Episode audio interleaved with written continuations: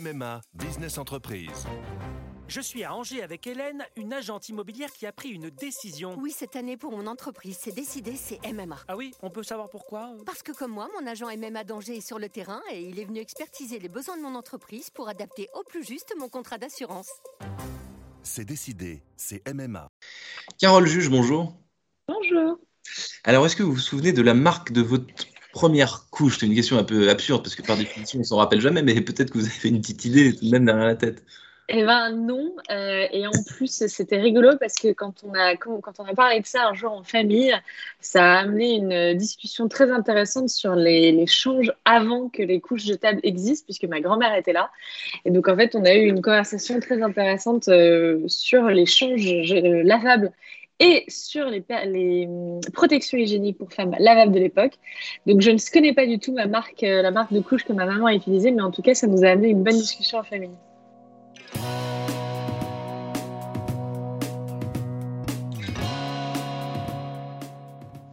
Bonjour à tous et bienvenue au Talk Dessineur du Figaro en visio. Euh, aujourd'hui, euh, sur mon écran et sur le vôtre, Carole Juge, qui est fondatrice de June, des soins, des accessoires, des produits pour les bébés et puis pour toute la famille, en fait, finalement.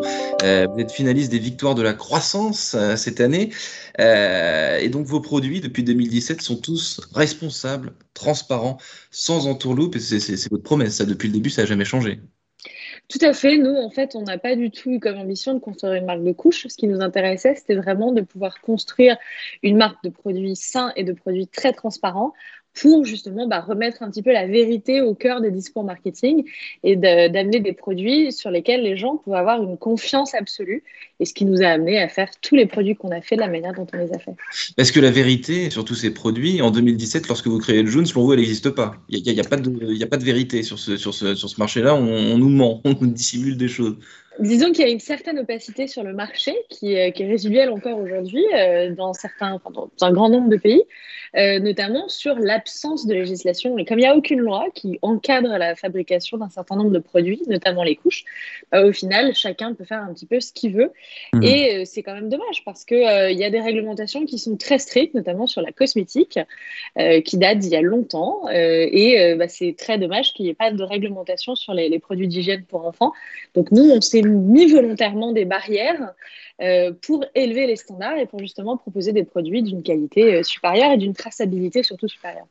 Traçabilité supérieure, et donc vous, donc cette, euh, cette envie de, de, de, contre-opacité, si je puis dire, j'imagine que ça vous a valu quelques bâtons dans, la, dans les roues, quelques contraintes. C'était pas simple, j'imagine, au départ. Euh, c'est jamais simple d'arriver sur un marché qui un marché aussi grand. Moi, je trouve que c'est très vertueux d'arriver sur un marché où il y a une forte compétition. Ça veut dire qu'il y a des grandes choses à changer. Donc, il euh, bah, faut y aller avec du courage et il faut y aller avec l'envie de, de, changer les choses. Et pas y aller avec euh, la peur de savoir ce qui va se passer. Donc depuis 4 ans, donc, donc maintenant, June, on connaît bien, la marque s'est implantée, ça, ça, parle. Euh, aux gens. Qu'est-ce que vous, qu'est-ce que vous, observez en termes de, de clientèle Est-ce que vous avez gagné des, enfin, les clients sont tous les mêmes euh, dans une certaine mesure puisqu'il s'agit de, produits pour bébés, euh, de, de, de, femmes enceintes et de, de, parentalité. Mais qu'est-ce qui a changé depuis le début? Comment est-ce que vous avez grappillé comme ça et donné envie aux gens de ne plus acheter Pampers mais d'acheter June, quoi, tout simplement? Je pense que le, véritable changement est arrivé aussi par une prise de conscience collective. Il y a un mouvement qui est quand même assez fort euh, dans l'univers de la consommation sur le mieux consommer, consommer plus transparent. Des applications comme Yuka, par exemple, qui ont vu le jour, qui ont permis d'amener une compréhension euh, quand même beaucoup plus accrue par le, par le consommateur. Donc aujourd'hui, la, clientèle June a évolué euh, parce que la société a évolué. Les gens ont envie, besoin de cette transparence-là.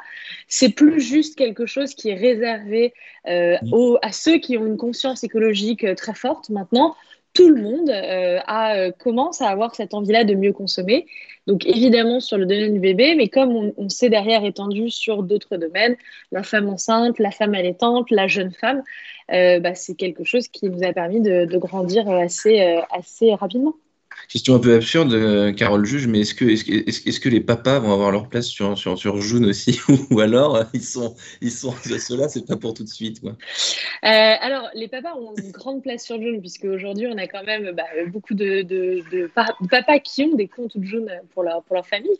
Euh, c'est vrai qu'on s'est posé la question de faut-il ou pas aller sur le, le secteur du jeune papa. Mais bon, il y a des marques qu'on aime beaucoup comme Horace qui font ça très bien. Donc on s'est dit que pour l'instant, on allait rester sur, le, sur la mère et l'enfant qui sont un petit peu notre cœur de cible.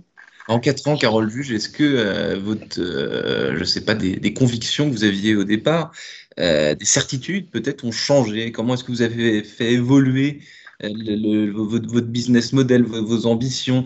Est-ce que, est-ce que, je, ne sais pas, des certitudes qui n'en sont plus ou des, nouvelles certitudes peut-être?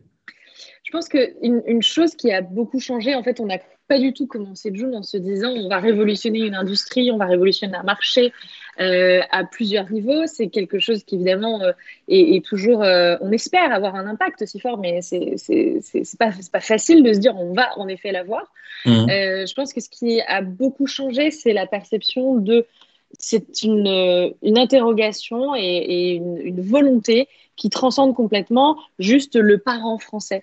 C'est aujourd'hui quelque chose qu'on retrouve chez tous les parents. On fait plus de 10% de notre chiffre d'affaires à l'international aujourd'hui sans avoir particulièrement cherché à le faire.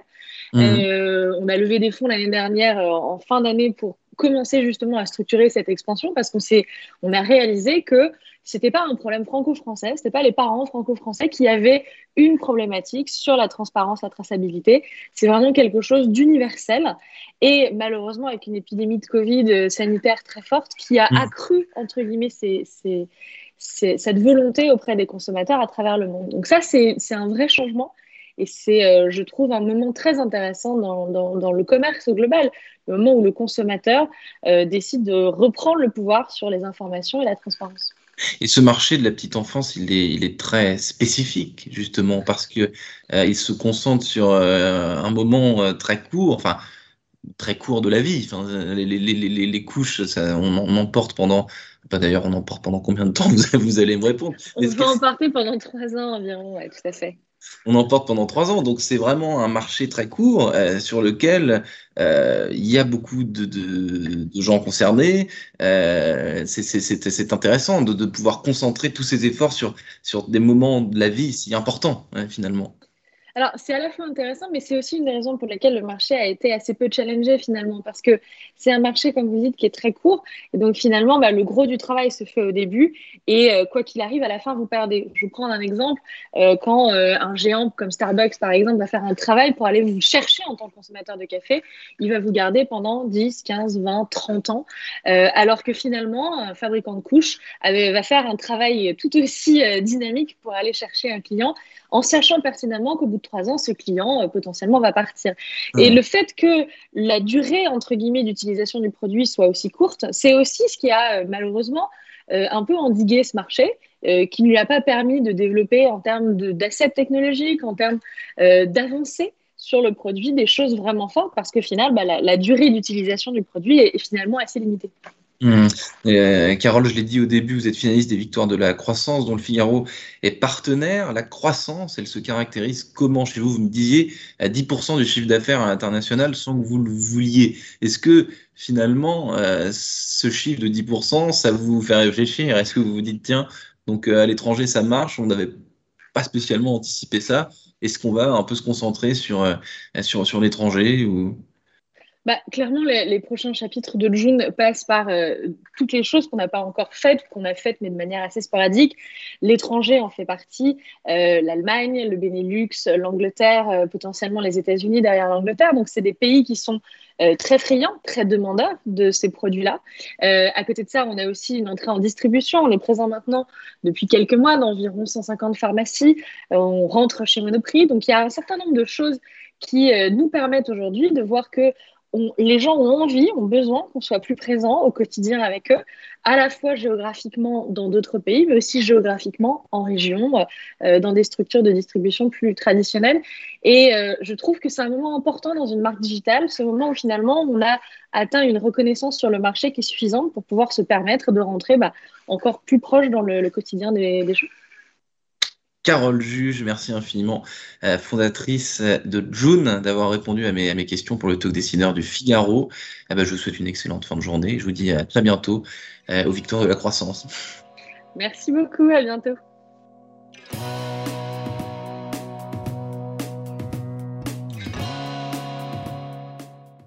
Mes ados ont vu tous les Miyazaki. Ils rêvent qu'on les emmène au Japon. Alors je vous donne rendez-vous au musée Ghibli à Tokyo, où vous serez transporté dans l'imaginaire du studio. Incroyable. Mon mari, lui, rêve de s'immerger à fond dans la culture nippone. Après un cours de dessin manga avec un artiste, je vous propose d'assister à une cérémonie du thé. Waouh. Et pour une expérience unique jusqu'au soleil levant, je vous ai réservé une nuit dans un joli ryokan avec un dîner traditionnel.